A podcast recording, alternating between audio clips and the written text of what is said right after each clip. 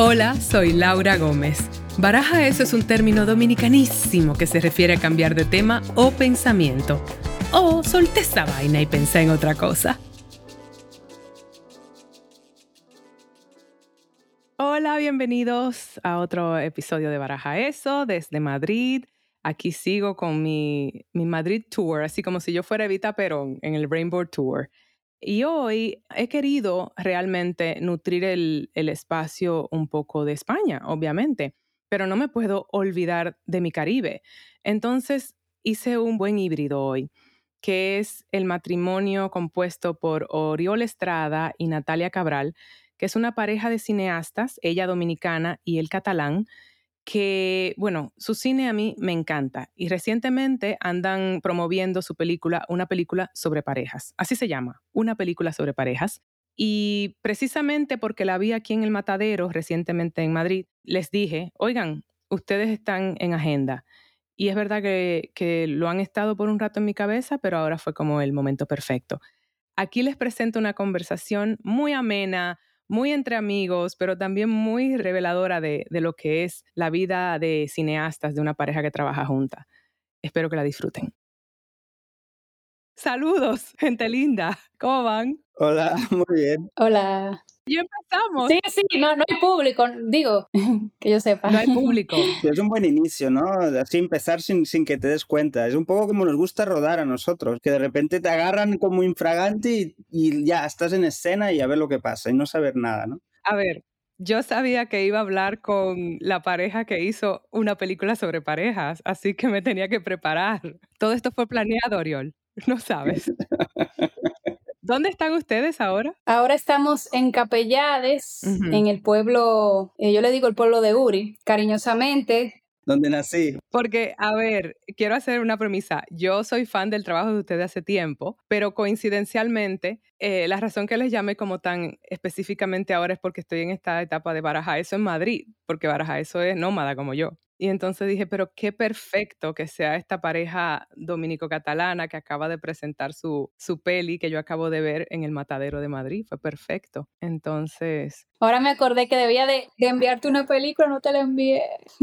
el sitio de los sitios. Eh, no me enviaste una, la única que no he visto. Eso es así. Ahora me deben.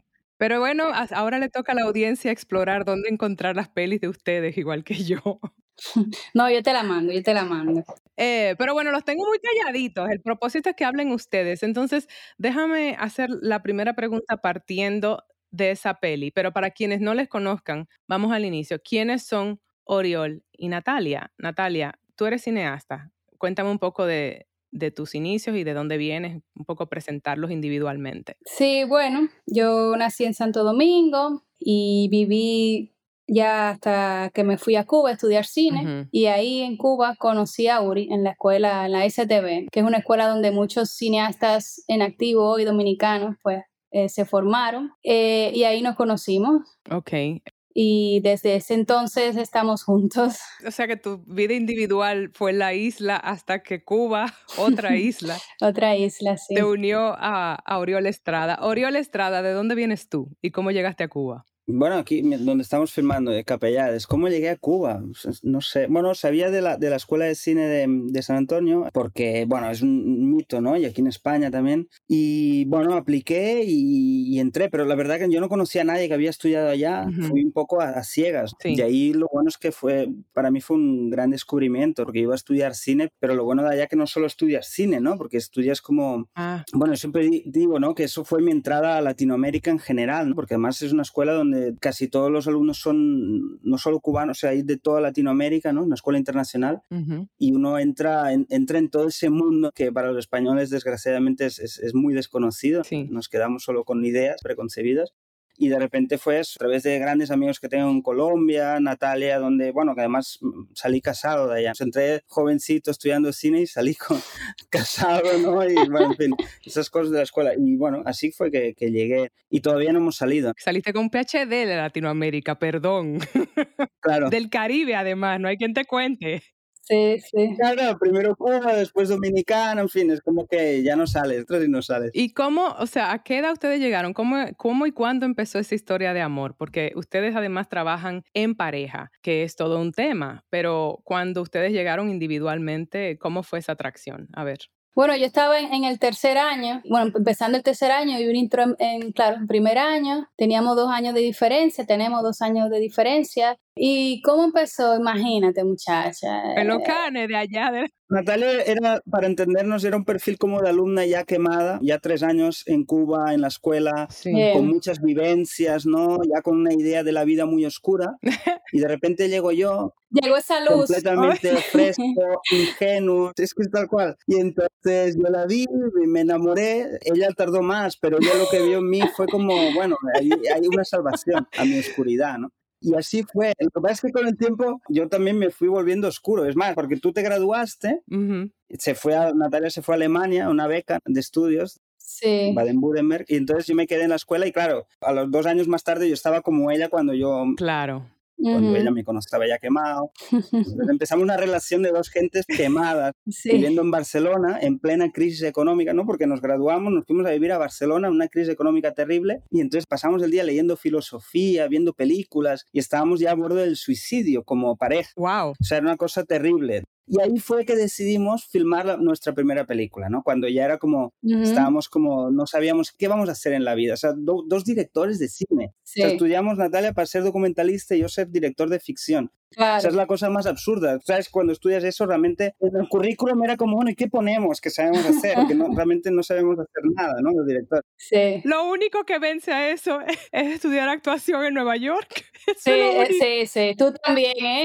Sí, sí, sí. Tú también tú no puedes entender. Por ejemplo, Natalia, ¿sabes lo que hizo estando en Barcelona? Después de haber estudiado dirección de cine, se puso a estudiar literatura.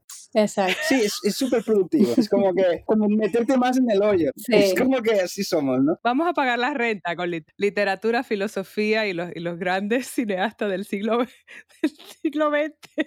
Claro, es una locura. Estoy flipando en buen español. Pero hay una cosa, te me adelantaste mucho. Claro, hablaste de quemado. Yo sé a qué ustedes se refieren por todos los amigos que tengo de la escuela y todo, que es maravillosa la escuela. Pero cuando hablas de quemado es porque es tan intenso el currículum, es tan intensa la vida, ¿verdad? En esas circunstancias un poco precarias. Eh, ¿A eso es que te refieres con quemado? Sí, es una experiencia totalmente fuerte en todos los sentidos, tanto en lo positivo como en lo negativo, porque es una escuela primero que está en un país totalmente distinto al de todo el mundo, ¿no? Por todas las eh, especificaciones que tiene Cuba. Claro. Sí, sí, sí. Y luego esta escuela está como a una hora de La Habana, es, es como un internado, pero de gente ya grande. Y entonces estamos ahí un poco, es un poco un claustro, que no lo decidimos porque no sabemos lo que es, vamos allá y, y, uno llega allá como con muchas ideas muy idealistas, ¿no? De lo que es la escuela y cuando llegas allá... pues duro por eso, porque es como, como un gran hermano de tres años, estamos ahí, eh, lo querramos o no, viéndonos la cara durante tres años, en una cotidianidad que es muy pesada y también al fin y al cabo es una escuela artística y entonces hay mucha competitividad, quién tiene talento, quién no, un poco una locura.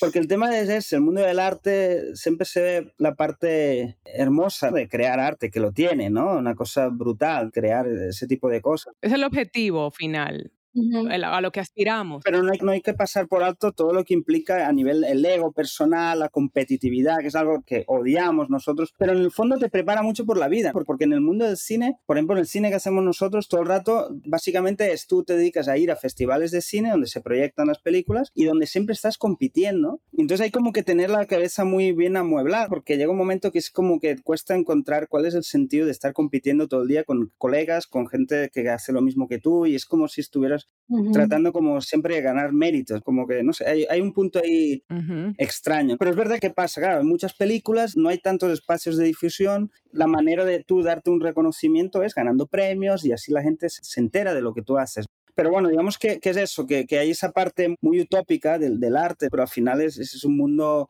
como ser broker de bolsa, ¿no? Ahí tiene ese lado también. Sí, claro, claro. Y también toda la escuela tiene puestos los ojos en, en, la cátedra de dirección sobre todo, como que uno tiene que ser perfecto porque hay mucha gente que quiere entrar a esa cátedra, ¿no? De dirección o documental y hay muy pocas plazas. O sea, mucha gente que estudia foto, dirección, eh, su primera opción era realmente dirección, no pudieron entrar. Entonces, todos los ojos están fijados en el director y al final del tercer año, la tesis, claro, es como que todo recae sobre el director. Wow. Y es duro también. También. Y, algo que pasó, que tanto Natalia como yo nos graduamos con una tesis que fue una porquería. O sea, bueno, no, no tanto así. bueno, porquería. Bueno, la tuya es más que la mía, pero es verdad que no, el tema es... Me explica, eso pasa. No, el tema es que, que, no, no salimos exitosos, digamos, ¿no? No salimos como, como el gran alumno exitoso. Y entonces hubo como que reencontrarnos fuera en el mundo real, que siempre decimos, ¿no? Y empezar un poco de cero y reinventarnos y decir, bueno, ¿qué es lo que queremos nosotros hacer realmente? ¿no? Más allá de lo que, de lo que has aprendido en la escuela de cine. Claro, y me identifico demasiado hay un término que se llama, eh, yo no sé si tú estás familiarizada con el término depresión post-eiseteviana, que es el periodo que tú pasas después que te... Exacto. Tengo suficientes con amigos y colegas. Es ese momento en que tú tienes que volver al mundo real, porque el mundo fuera de la ICTV lo llamamos el mundo real. Mira tú, la locura. Y entonces, bueno, eh, hay gente que no sale de la depresión post-eiseteviana. Oye, hay una cosa muy interesante. Yo sé que estamos, de verdad que lo estamos gozando y de broma y tal, pero como lo he vivido en cierto modo, es un regalo de la vida, pero en el momento no lo sabemos, no salir con el éxito inmediato y con el, la identidad inmediata de ser el gran cineasta que salió del STV con todos los premios, porque no sé si eso siempre se sostiene precisamente porque viene de ese espacio tan idealista. Entonces yo creo como que lo que a ustedes les tocó de encontrarse, me imagino que como ahora define el tipo de cine que ustedes hacen, en cierto modo que tiene mucho humor, que tiene mucho humor también como así, como de self-deprecation. Sí. No me sale el término en español, como de burlarse de sí mismo, ¿no? Y es un poco un, un, proceso como que es interesante lo que dices, porque creo que es un proceso mm, ya en general, cuando uno estudia artes, creo que se puede aplicar a todo el mundo, porque obviamente estudias los maestros y poco a poco tienes que ir viendo, bueno, ¿y qué tengo yo que ver con este, con lo otro? Entonces, ir mirándose a, a uno mismo, ¿no? Y yo creo que es un proceso lento, porque nosotros, pues evidentemente nuestra primera película, que te decía que era un momento que estábamos como en depresión, y decidimos hacer una película muy, muy pequeñita, ¿no? Donde solo yo hacía la cámara, Natalia hacía el sonido y después los dos la, la montamos y, o sea, no, no, hubo nadie más. Necesitamos como estar completamente solos, no, no expuestos, porque estábamos como muy, muy sensibles en ese momento. Y con mucho tiempo. Pasamos como un año y medio montando esa película, ¿no? Y encontrándonos poco a poco. Y ahí fuimos encontrando mucho nuestra mirada de qué queríamos hablar, pero no planificarlo previamente, es decir, de poner la cámara, filmar y después ver lo que habíamos filmado y decir qué nos gusta, qué no, comentarlo. O sea, como que a nuestro tiempo tratar de, de, encontrarnos, algo que en la escuela pues obviamente no, no, no tiene ese tiempo. Pero que un poco lo que tú decías. Correcto. A partir que hemos ido pasando rodajes, por ejemplo, nuestra tercera película, que es Miriam Miente, y en la, nuestra segunda también, El sitio de los sitios, hubo muchas situaciones rocambolescas detrás de cámaras. Y entonces ahí es que siempre comentábamos como, bueno, que de repente nosotros debíamos hacer una película sobre nosotros, siendo una película. Porque ocurren situaciones que hay como que aprovechar, porque si no es tan patético que es como, bueno, el único sentido de eso es utilizarlas en el mismo cine. Y ahí fue que surgió esta última película que hicimos, ¿no? Donde, donde nosotros nos ponemos frente a cámara y un poco se reviven momentos que hemos vivido. Obviamente es una ficción, porque al final estamos actuando, pero hay mucho de, esa realidad. y, esencialmente eso, verse a sí mismo y, y, ver a ver qué tanto eso es cine o no, ¿no? Digamos, eso es un poco el, el ejercicio. Claro, que es interesante porque esa película, por cierto, a la audiencia de Baraja, eso que se llama Una película sobre parejas, yo tengo a Oriol y Natalia que siempre trabajan juntos, haciendo este podcast juntos, y los mandé a dos sitios diferentes de la casa. Los tengo en diferentes cámaras. y le dije a Natalia, pueden hacer esto en diferentes compus, con diferentes sonidos. Ah, bueno, ok, nosotros siempre hacemos esto juntos, pero está bien. O sea que les dije que voy a ser de terapeuta aquí y es. Hablábamos del ego y les quería yo preguntar, porque lo exploran bastante en la peli, me pareció muy valiente y muy atrevido pero en todo lo que ha sido de eso mismo, de la depresión post-eiseteviana, a hacer su, ¿qué es esta? Cuarta peli. Sí. La de parejas. Sí. Su cuarta peli juntos. ¿Cómo han visto el ego meterse en sus vidas y cómo han ido desafiándolo y venciéndolo? Bueno, metiéndose, es que el ego, el ego siempre está ahí. Pero como pareja, digo. En la pareja. Sí, igual, o sea, yo creo que siempre el ego forma parte del ser humano, ¿no? Porque es una herramienta de supervivencia, tú tienes que quererte y darte estima frente a los demás para tú poder sobrevivir, ¿no? Las adversidades de la vida. pero muchas veces ese ego se pierde y ahí es cuando nos, nos, trae problemas, porque ese ego va acompañado de, de, miedos, de inseguridades, traumas y tal. Entonces, sí, como pareja de creadores, pues también nos hemos visto enfrentados con, con ese ego, ¿no? De, de, bueno, ¿quién es el artista? Todas esas cosas que al inicio la tomábamos como chiste, cuando la gente más mayor que nosotros, más experimentada, decía, ah, pero ustedes dos, nosotros, ah, y con el tiempo, la experiencia y las cosas que nos fueron pasando, pues sí que, que nos pasó y sí que, que, puede suceder. Entonces, lo que pensamos fue, vamos a utilizar, lo mejor que uno puede hacer con lo que te pasa en la vida es utilizarlo a buen provecho. Y si eres un artista, pues claro tratar de, que tu obra tenga que ver con eso, porque creo que tiene más fuerza, tiene más singularidad, y eso fue lo que decidimos. Y al final es interesante lo que dice Natalia, pero quiero añadir como que también hay un tema de, que al final es, es, como hablar de algo que uno siente que no se ha hablado suficiente, ¿no? Es decir, porque nosotros a nivel particular sabíamos que era un tema para nosotros, el tema de, la vanidad, el ego, pero ¿qué pasa? Al final nos movemos en un mundo de, artistas, de cineastas, tenemos muchos amigos que comparten muchas cosas con nosotros y es verdad que es un tema poco tratado, como muy tabú. Y ahí es que identificas, bueno, ahí hay algo. Ya no solo mirándose uno mismo, sino viendo en tu entorno y dices, bueno, espérate. Es un poco como pasó con, con Miriam Miente, ¿no? Miriam Miente surgió porque nos dábamos cuenta de que había una situación, había un racismo, vamos a decir, cotidiano, muy marcado en nuestro entorno, en, en Dominicana, aparte de las historias que me contaba Natalia y tal. Y ahí identificamos, bueno, pero es algo que es muy cotidiano, pero que no se habla en el cine dominicano o no se habla casi de la manera Uri, demos un contexto de Miriam Miente un poco, porque es la tercera peli de ustedes y la primera de ficción que hacen, porque ustedes habían hecho documentales. Entonces, demos un contexto de que estamos hablando con Miriam Miente, de la peli en sí. Sí, la Miriam Miente, bueno, cuenta la historia de una niña de 14 años que conoce a un chico por internet, se enamoran y tal, deciden no enviarse fotos porque en físico no es lo más importante. Ella lo invita a su fiesta de 15 que va a ocurrir más o menos como dentro de una semana y en la emoción pues deciden vamos a conocernos y cuando ella lo avista a lo lejos, en el lugar donde se le encuentra, ella se da cuenta que ese niño es negro de una clase social inferior a ella, entonces lo deja plantado. Pero toda su familia lo está esperando porque va a ser su chambelán en la fiesta de 15. Entonces es un viaje moral de una niña de 14 años que no sabe qué hacer porque además esta niña no es ni blanca ni negra. Entonces acompañamos a esta niña durante toda esta semana, todos estos preparativos kitsch y, rocambulescos de una fiesta de 15 años, de una familia que lo que quiere es ir a más a través de esa niña y a través de ese evento. Y algo que era importante ahora como para nosotros era como que como ese juego de máscaras y espejos en el sentido de que no hay buenos y malos. No es que hay alguien que es racista y el otro no lo es, no, porque al final, ¿qué pasa? Ella es, hija de un, de un, padre negro, una madre blanca, al mismo tiempo la madre le presiona mucho para que ese chico sea blanco, ¿qué pasó ahí, no? Y creo que es muy común ¿no? en la sociedad dominicana donde hay toda una construcción identitaria muy, muy potente o sea, hay mucha mezcla, pero al mismo tiempo hay mucho, hay mucho prejuicio, hay mucho miedo de, de traer a, en, tu casa a alguien que, que, no sea tan blanco. En fin, hay como toda esa mezcla. Entonces un poco era como al estilo como si fuera un documental, ¿no? O sea, hacer un retrato de todas esas capas, ¿no? Pero no, no señalar a nadie. Porque algo que le pasa a Miriam también, que es un poco ese, ese punto de que ella rechaza a ese, a ese novio, queda muy abierto. ¿Por qué lo rechaza? Porque ella no, no lo quiere por, por ser como es o porque sabe que su madre no lo va a querer y su madre, ¿por qué no la va a querer?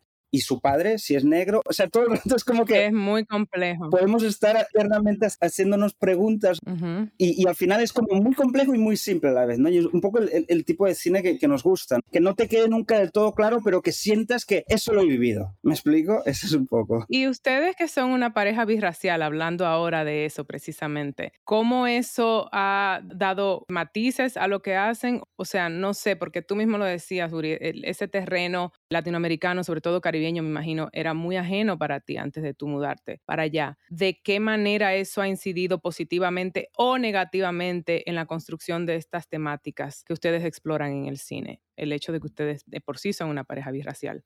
Esa es la clave, yo creo. Por ejemplo, nos gustan películas muy parecidas, o sea, tenemos una cierta sensibilidad, yo creo que compartimos muchas cosas, yo y Natalia, ¿no? Ya desde que nos conocimos, pero al mismo tiempo somos de mundos completamente distintos, mi familia no se parece nada a la suya, Y entonces esa oportunidad es brutal lo de estudiar, porque si tú te quedas en tu país estudiando en una escuela de cine en un entorno muy conocido, tú no vas a descubrir cosas, pero de repente te vas a Cuba y conoces a alguien como Natalia, donde ha crecido una familia tan peculiar y tal, y poder entrar ahí es como entrar en otro mundo. Entonces, ¿qué pasa? Tienes ese pie fuera, siempre lo vas a tener.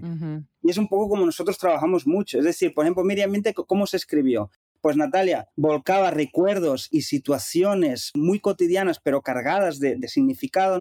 Y yo con un pie fuera, pues podía como también guiar un poco, bueno, aquí hay algo, esto, pues eso ya no tanto, por ahí más y al revés. Siempre hacemos eso, ¿no? Uno tiene un pie más dentro emocionalmente y el otro más analítico, ¿no? Que es un poco esa cosa que eh, al final un escritor tiene que tener y por eso es tan complicado. Que tienes que poner las vísceras, pero al mismo tiempo tener una distancia y saber analizar, bueno, esto tiene sentido o no. Entonces nosotros nos, nos utilizamos uno al otro. En ese sentido. Nat, y hay algo en lo que yo me identifico mucho contigo que está en la, en la película de parejas, es nuestra relación yo quiero decir amor y compasión, pero amor Dios, dijo un amigo mío, amor Dios a nuestra isla. Ya. obviamente es de amor, pero obviamente tiene mucha frustración cargada con nuestra manera de verla. Entonces, precisamente porque mencionaban el tema esto de la complejidad de lo que es el tema racial en República Dominicana, que, ojo, quiero aclarar a la audiencia porque a mí no solo me, me oyen de la isla, hay gente de fuera que dice, en Santo Domingo, ser blanco no es necesariamente que tú no tengas piel oscura, porque en Estados Unidos alguien como Miriam, en Miriam Miente, la niña, ¿verdad? Es una persona negra, como no hay diálogo al respecto, pero en Santo Domingo no, porque depende a veces la clase social y depende, bueno, ustedes lo exploran mucho, el tema del pelo y tal. ¿Cómo en particular fue tu situación o qué tú dirías que es tu conflicto y, bueno, hasta lo positivo con la isla que te ayuda a traer experiencias al material que ustedes exploran, Nat? A ver, yo tengo una relación con mi país muy emocional porque Obviamente yo nací allá, crecí allá y gran parte de mi vida ha pasado allá y aunque yo no esté allá, hay una parte mía que está allá pasando. Y todo lo que tiene que ver con Dominicana, que a ti también te pasa, nos pasa todo y le pasa a Uri también con su tierra. Nuestro país nunca es diferente a nosotros, por más que lo neguemos o por más distante que estemos o por más que creamos que, lo tenemos superado. Pero por otro lado también, no sé, yo creo que es muy saludable también ser crítico y autocrítico. Yo creo que va muy bien incluso en uno mismo. Yo creo que nos ayuda a ser mejores. Si no fuéramos autocríticos, pues no, no podríamos hacer mejores mañana de lo que somos hoy. Entonces sí, yo sí soy muy crítica con mi país, pero yo creo que es también porque le tengo mucho cariño. O sea, yo, yo creo que cuando tú quieres algo, tú quieres lo mejor para ese algo. No, es verdad. Entonces yo quiero lo mejor para mi país y veo muchas veces que pues que no tiene lo mejor y yo quisiera que tuviese lo mejor, no sé. Y entonces eso trae esas temáticas. Es que yo a mí me, me, me, resuena mucho porque igual que tú, me crié en Santo Domingo, mi familia está allá, mis ovarios están ahí, ¿sabes? Al final de cuentas yo terminé en una playa dominicana, cuando muchos años en Nueva York, mucho, ay, sí, arte y no sé qué. Y al final yo digo, a mí me guía el mar, o sea, yo soy caribeña. Al final del día, el Caribe es donde yo, como lo más visceral que yo siento en mí. Y al mismo tiempo me resuena mucho lo que estás diciendo. Pero a la vez también soy de todas partes. También. Exacto. yo creo que todos tenemos también un ser universal, una capacidad y un deseo de, querer comunicarte con el otro y conocer otras culturas y estar en otro lugar también, como que descansar de, lo tuyo también, porque es también muy saludable aprender sobre otros y estar en otros lugares. Entonces, también dentro de mí tengo un poco de Cuba, un, poco de Cataluña, un poco de a donde, donde quiera que yo voy. Y también algo que, que me gusta de trabajar con Uri es que no tengo o quizás perdí esa impostura de tener que representar a la República Dominicana. No sé si me entiendes. Oh, sí. Porque gracias a, yo poder trabajar con Uri, pues eso no encaja. No hay responsabilidad de ese tipo. No, para nada. Nosotros hacemos cine. Es cine, es cine para todo el que lo quiera ver, el que se interese y yo puedo rodar. Bueno, me, encantaría rodar en Cataluña. Yo podría rodar en cualquier lado porque me gusta el cine, porque realmente quizás el cine es, es la, la, nacionalidad que yo escogí, que no me impusieron. Y esa nacionalidad es universal. Ahora que tú dices que te encantaría rodar en Cataluña, ¿cómo es eso para ti, Oriol? Porque me imagino que tendrás esos mismos conflictos habiendo viviendo fuera tanto tiempo, los nacionalismos de los espacios de uno, poderlo ver desde otro espacio y tal. ¿Qué sientes ahora viviendo de nuevo en Cataluña después de tanto tiempo fuera?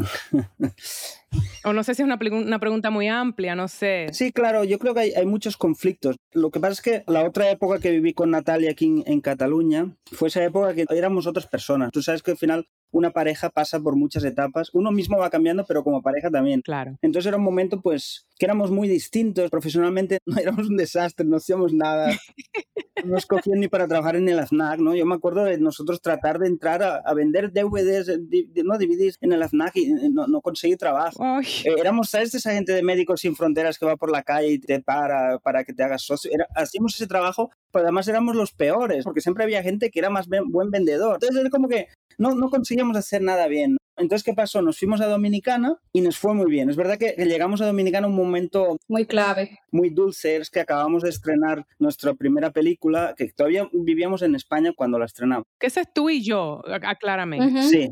Bueno, te explico rápidamente. Es un documental que, lo que decía antes, que Natalia y yo decidimos hacer nosotros dos solos es sobre una señora mayor y su empleada doméstica. Las dos en una casa. Nos pasamos tres meses filmándolas y a partir de ahí construimos una, esa película en, montaje de, la relación de ellas dos de amor, odio constante, ¿no? Algo que, bueno, que creo que todo el mundo... Compleja. Es muy común, ¿no? En fin. Y de ahí sacamos una película, ¿no? Y la película le fue muy bien y es verdad que llegamos a Dominicana con esta película entre las manos y eso nos abrió muchas puertas porque ahí nos ganamos una subvención para hacer nuestro siguiente documental. Mm. Para Miriam Miente ayudó muchísimo. Entonces como que ahí empezó a salirnos todo muy bien y empezamos a trabajar mucho. Entonces nuestra, nuestra época en Dominicana era de mucho trabajo y no poder pensar casi y un, momento muy fructífero. Es verdad que llega la pandemia y, allí nos agarra como que estamos montando aquí, entonces ya Ali había nacido. La cuestión es que por lo que sea ahora mismo estamos en, en España, pero ya no en Barcelona, sino en Capellades, donde yo nací y crecí. Bueno, sobre todo por Lía, ¿no? Porque es un espacio que creemos que Lía, nuestra hija, está, está muy bien aquí y tal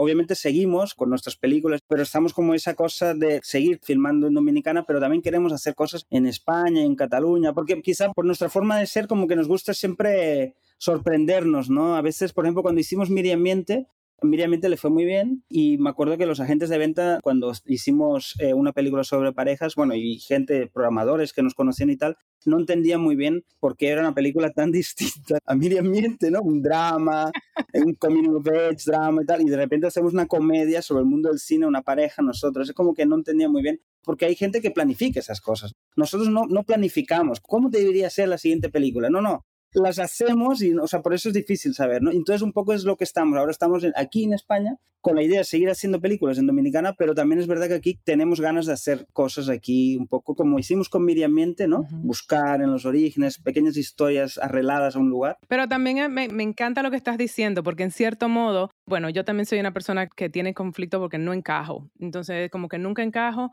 sí, estuve en un show muy exitoso y tal, pero luego me quedé sin trabajo y luego ¿sabes? Como que no saben qué hacer conmigo. Siempre he sentido que no saben qué hacer conmigo, entonces Laura tiene que crear lo de ella, incluyendo un podcast que pase terapia, porque honestamente, para hacer terapia. Y debo decir que lo que yo observo que me parece súper lindo es que en cierto modo ahora ustedes están en esa etapa allí como viviendo a ver qué sale de ahí. Creo que como que en estos espacios que nos encontramos, la sociedad en que vivimos, no aplaude suficientemente eso, el espacio de, dejar que no pase nada para que pase algo, ¿sabes? Como, y eso es lo que yo creo que aprecio mucho del cine de ustedes, que pasa un tiempo antes de yo ver otra cosa y eso mismo que tú dices, que no es una línea recta. Qué bonito que no sea una línea recta. No sé qué va a salir de esta dos gente la próxima vez, ¿sabes? Como que cool. Sí.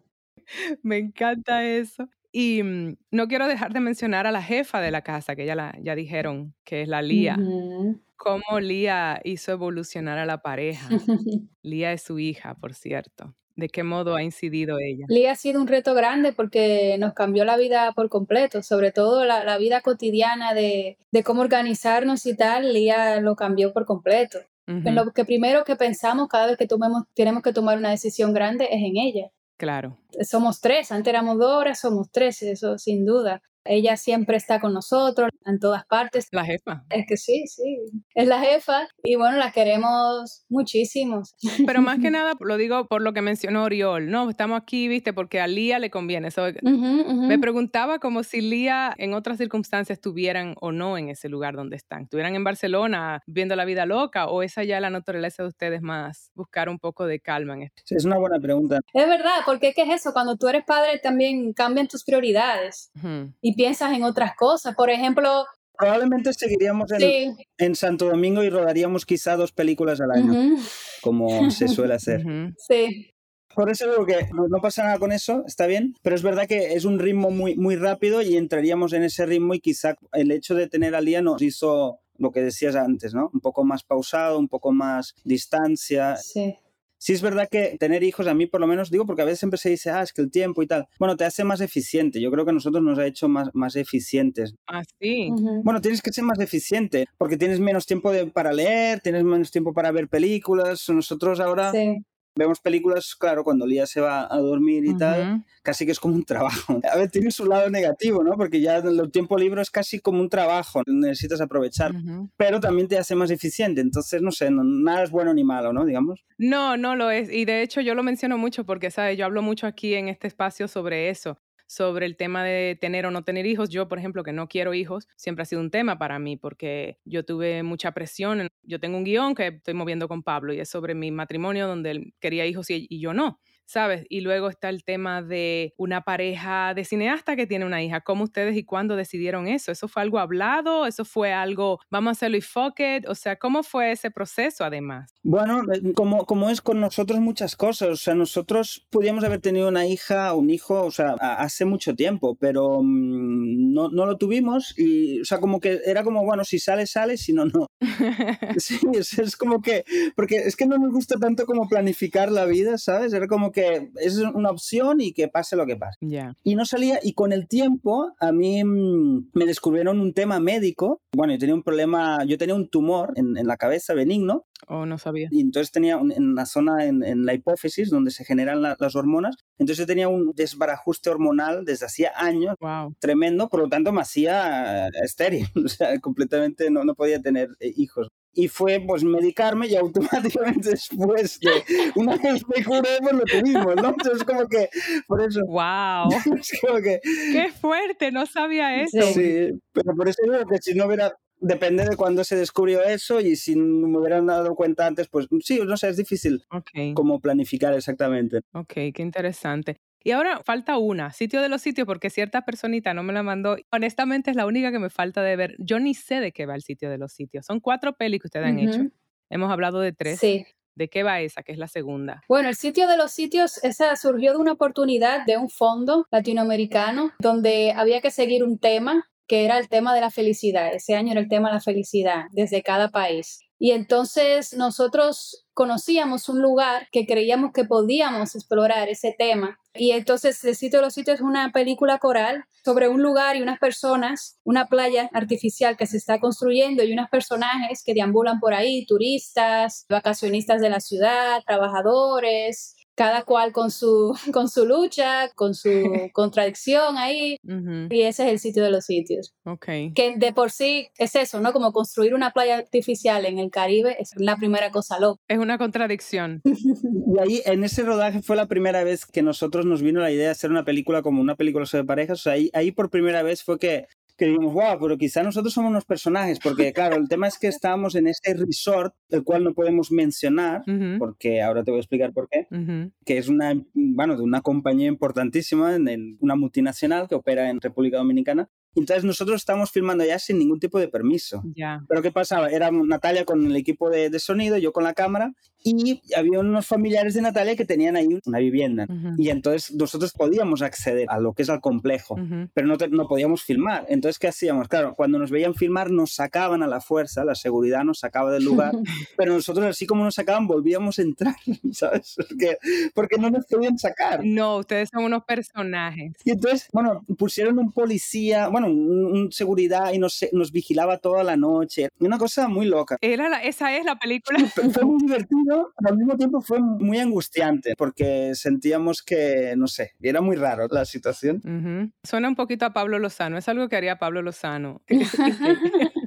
Hay, por ejemplo, hay como tres niveles de personajes en la película, ¿no? Digamos, hay como unos trabajadores que están trabajando en la playa, trabajando en esa playa artificial, que son unos mujeriegos y, bueno, son unos personajes así muy, muy buenos. Pasan todo el día hablando del amor y tal. Y entonces nosotros con ellos teníamos una relación muy, muy cercana y nos emborrachábamos en las noches y durante el día eh, íbamos y los filmábamos. Era así, o sea, nos hicimos muy amigos. Y ellos contentos, nos íbamos a comer y después filmábamos. Y después había, había como los, esta clase media que tenían en la casa y tal, donde había un poco más de distancia y filmamos a varios personajes y mm, no, no, estábamos tan apegados. Y después había un, un, tercer nivel de personaje que eran esos turistas extranjeros que también estaban allá en este resort y donde los filmamos, nosotros era en plan ya de, de, observación total, nosotros dejamos la cámara plantada, filmando y pasaban frente a cámara. O sea, hay gente ahí que se filmó y nunca supo que parece en una película. ¡Qué loco! Sin tipo de derechos ni nada, ¿no? Entonces tampoco teníamos permiso al lugar. Hay una anécdota curiosa de la película que voy a aprovechar para contar, que a mí me hace muchísima ilusión.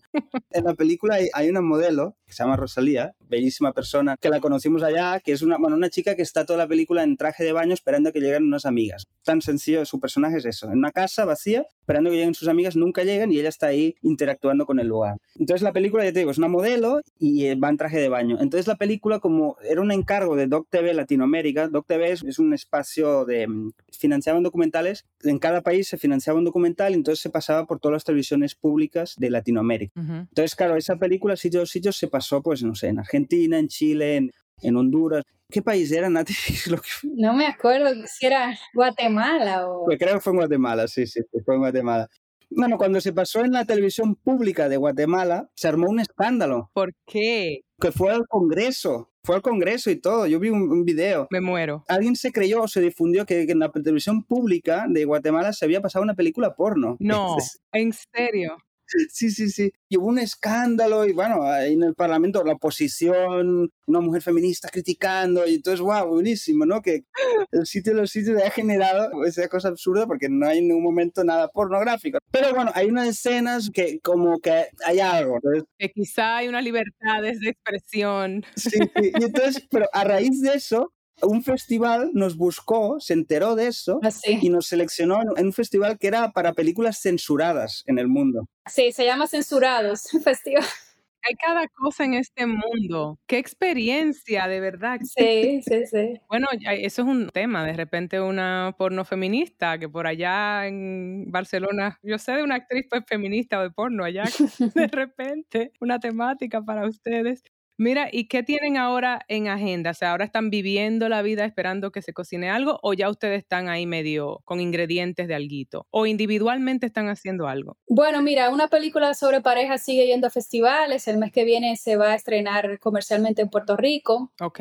Nos ha tenido todo el año bastante ocupados porque, bueno, nosotros solemos acompañar mucho las películas y nos, nos las han pedido mucho. Qué bueno. Y sí tenemos varios proyectos esperándonos a que, ¿verdad? Dejemos de viajar y eso. Ok. Tanto en Dominicana como aquí. Tenemos varios proyectos ahí que queremos ya empezar a desarrollar. Porque ustedes tienen algo muy peculiar, muy sui generis. Bueno, sé que hay otras parejas quizá, pero es que ustedes arman sus películas, escriben sus películas, es una, un proceso muy de ustedes. Hay muy poca gente involucrada en el proceso creativo de ustedes dos, tengo entendido. ¿Estoy equivocada? Básicamente eso, ¿no? Eso es un privilegio, ¿o no? Sí, igual, fíjate que, que, nos gustaría más. Tenemos ganas de trabajar con guiones o adaptar novelas. Uh -huh. Sí. Lo que es que todavía no hemos encontrado, pero sí, no, no estamos cerrados, digamos, a... No sé, yo creo que un poco han sido las circunstancias, ¿no? Sí. Porque es que estábamos ahí muertos de asco en Barcelona, no sabíamos qué hacer con nuestra vida en, y nos fuimos con una cámara de fotos y una, una grabadora y hicimos una película. Uh -huh. Y después del sitio de los sitios, como nos había funcionado también eso y habíamos conseguido lo que queríamos, pues fuimos igual y por suerte pudimos filmar en ese resort porque éramos dos, sin permiso. Es que ese tipo de cosas no se puede hacer con un crew grande. Con un gran equipo, sí. Esos tipos de cosas te van marcando y es verdad que después llegó Miriam Miente y es una película y una ficción, que éramos, no sé, unos 40 personas, un equipo normal de producción de ficción, y es verdad que, bueno, no estábamos acostumbrados a trabajar con gente. Sí. Era un poco raro porque la, la, asistente de dirección, por ejemplo, siempre nos decía, ustedes tienen que aprender a, compartir más, porque está bien, ustedes, entre ustedes se entienden, ¿no? Mm. Está bien, sí, porque a veces, claro, hablábamos las cosas toda la noche y llegábamos al rodaje y pum, pum, pum, y la gente, bueno, pero ¿qué vamos a hacer? No, no, ya está claro, ya, pero... Ya está claro que entre ustedes dos ya estaba todo claro. Qué buen ejercicio. En esta película, en una película sobre parejas, esta última, es distinto porque yo creo que la primera vez, claro, nosotros estábamos frente a cámara y sí tuvimos que confiar mucho con un equipo y aquí era Nicolás Ordóñez, que es amigo nuestro, el eh, fotógrafo colombiano, y Homer, que hacía el sonido. Incluso todas las escenas de más íntimas que filmamos en la casa, ahí sí fue un crew pequeño, porque éramos nosotros cuatro, que no sé, o también fue muy rico eso, ¿no? Despegarse mucho también de la forma y tener a alguien, una cámara, ¿no? No estar nosotros ahí, ¿sabes? Sí, sí. Por eso que no sé, realmente nos gustaría más trabajar más como, pero no sé, como que no se da, es difícil, ¿no? Que fluya. Yo tengo mucho deseo de que hagan una ficción y que me llamen, que hagamos una vaina, yo, I'm here. Oye, una cosa, y la gente que esté ahora curiosa, porque van a estar curiosa, ¿cómo encuentran a Oriol y a Nat eh, en las redes? Y... Bueno, nosotros tenemos una empresa que se llama Faula Films paulafilms.com, ahí está nuestra página web y también tenemos redes, tenemos, tú sabes, Facebook, Instagram y tenemos Twitter y ahí nos pueden buscar en Vimeo también. Bueno, la semana pasada sacamos tú y yo nuestra primera película en Vimeo On Demand para que la gente la vea. Buenísimo. Y creo que en diciembre en Dominicana vamos a pasar una película sobre pareja como en varios sitios para ya darle como un cierre también. Genial. No, es que cuando hablo de esto, claro, yo a veces digo, yo la vi, Laura, yo estoy como Y Nat, que vino ella lista, vio todo, y la gente como, ok, ¿cómo veo más allá? Sobre todo con estas temáticas tan maravillosas que ustedes tratan. Yo tengo que ser consciente del tiempo porque sé que la jefa está en la escuela y hay que irla a buscar. Sí, sí. Así que, ajá, yo estoy consciente, Oriol. Hay que llevarla al parque. A mí se me olvidaba. Nos pasa mucho que se nos olvida. Amo esa honestidad. Amo. Bueno, es que es cierto. se nos olvida que tenemos una chiquitina que tenemos que ir a buscar. No, no, pero es, lo que más queremos en el mundo. No podemos hacer nada más con ella. Pero de repente nos podemos hablar de, de trabajo. Pero claro. Sí de hecho, lo que pasa a veces, Lía nos separa, que hace bien también, ¿no? A veces empezamos a hablar ah, y nos separa, como que fuera tú para acá, porque es como otra vez. La vida da lo que uno necesita. Hay que ver la relación que ella va a tener con el cine, ¿no? Y con el trabajo. Sí. Hay que ver. Yo la vi con una cámara tuya en el matadero. Sí. Dije, bueno. Sí, sí, sí. Yo no sé. Claro, a ella le gusta tirar fotos porque yo le estoy todo el día tirando fotos. Sí, no, ella dice, la película nuestra y cuando la proyectamos mm. le gusta ver las escenas donde ella sale. O ella mm. sí tiene una, una, relación, digamos, con el cine. Claro. Pero obviamente la gente cambia. Una cosa es a los cuatro años, hay que ver cuando sea adolescente, por ejemplo, imagino que va quizá a quemar nuestras películas. es muy probable que eso pase, debo decir. Sí, sí, estaría bien, proceso natural. Sí, estaría muy bien. Sí. Que sea libre, que sea libre. Yo he disfrutado mucho esta conversación, que estaba muy pendiente. Yo la tenía en mi mente hace rato. Desde que fui a Santo Domingo, a la casa de ustedes, llorando, buscando comunidad. Quiero comunidad. Sí, me acuerdo. Y aquí la ando buscando en España, mira, vine a encontrar comunidad, aunque sea virtual y todo. Sí. Se les aprecia mucho. Muchas gracias por su tiempo. Igualmente, Laura. Gracias a ti. Gracias. De verdad, que, que sigan lloviendo éxitos. Igualmente. Sí, muchas gracias. Seguimos hablando. Gracias. Chao, chao.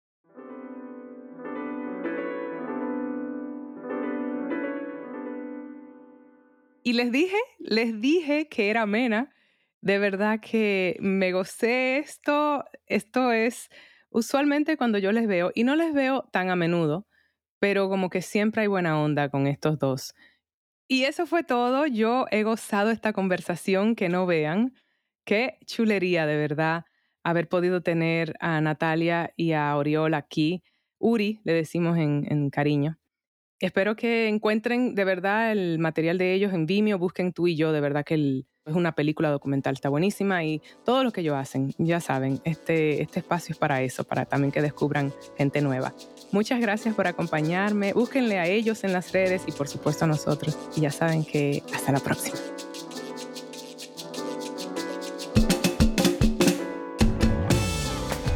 Baraja Eso ha sido creado y coproducido por mí, Laura Gómez junto a mi tribu caribeña de Yuca Lab. Música original de Stu Mindeman. Síguenos en nuestras redes sociales, arroba baraja eso podcast y arroba ms Laura Gómez.